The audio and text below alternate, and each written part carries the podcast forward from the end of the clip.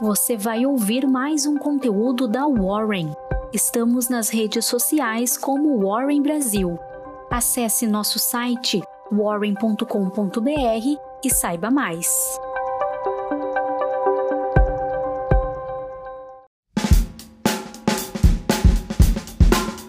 Bom dia, eu sou o Fred, sou líder do time de análise da Warren e aqui está a sua Warren Call de hoje.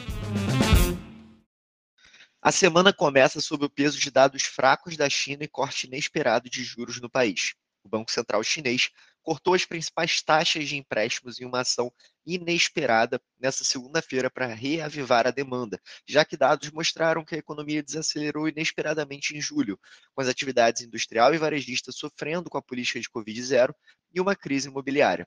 Esses resultados aprofundaram as preocupações sobre a segunda maior economia do mundo, provocando aversão a risco nos mercados. O ING, dos principais bancos da China, também cortou sua estimativa para o crescimento do PIB chinês em 2022 para 4% de 4,4% anteriormente, e advertiu que é possível uma nova redução, dependendo da força das exportações. As ações chinesas caíram nessa segunda-feira em meio a essas preocupações, depois que os dados mostraram que a atividade econômica e a expansão do crédito desaceleraram acentuadamente no mês de julho, mesmo com o Banco Central cortando inesperadamente as taxas para apoiar a economia atingida pela Covid-19. O índice CSI 300, que reúne as maiores companhias listadas em Xangai e Shenzhen, fechou em queda de 0,1%, enquanto o índice de Xangai CSEC ficou praticamente estável, Algumas ações orientadas para o crescimento, no entanto, avançaram diante das taxas de empréstimo mais baixas.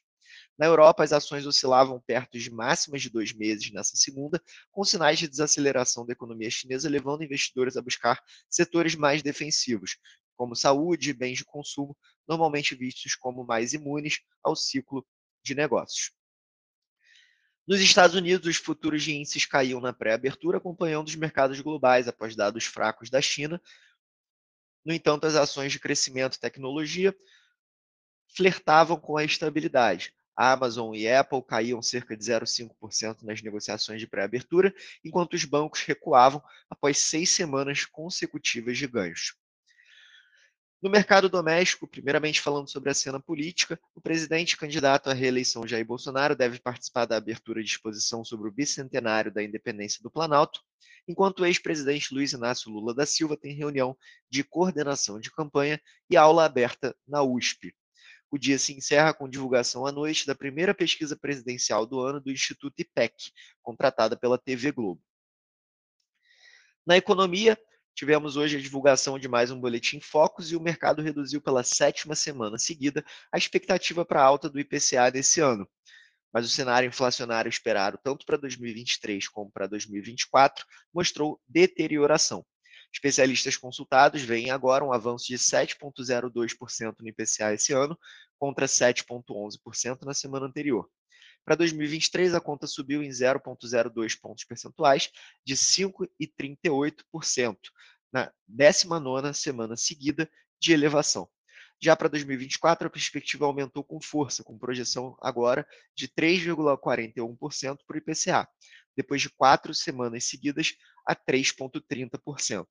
O centro da meta oficial para a inflação de cada ano é, respectivamente, 3,5% para 2022, 3,25% para 2023 e 3% para 2024, sempre com margem de tolerância de 1,5 pontos percentuais para mais ou para menos.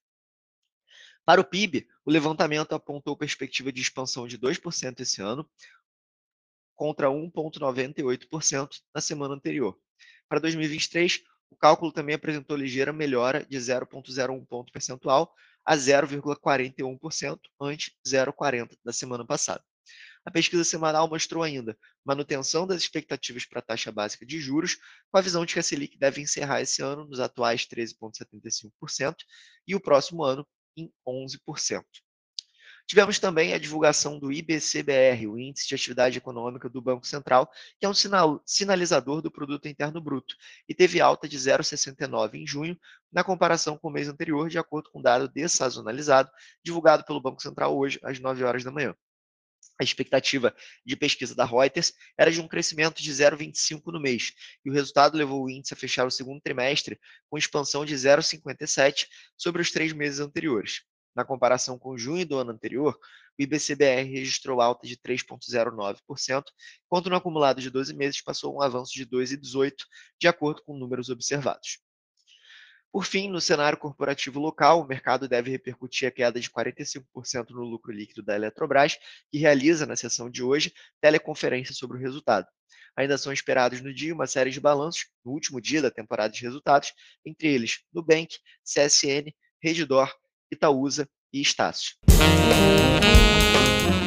Encerramos agora mais uma edição da Warren Call. Um abraço e até logo.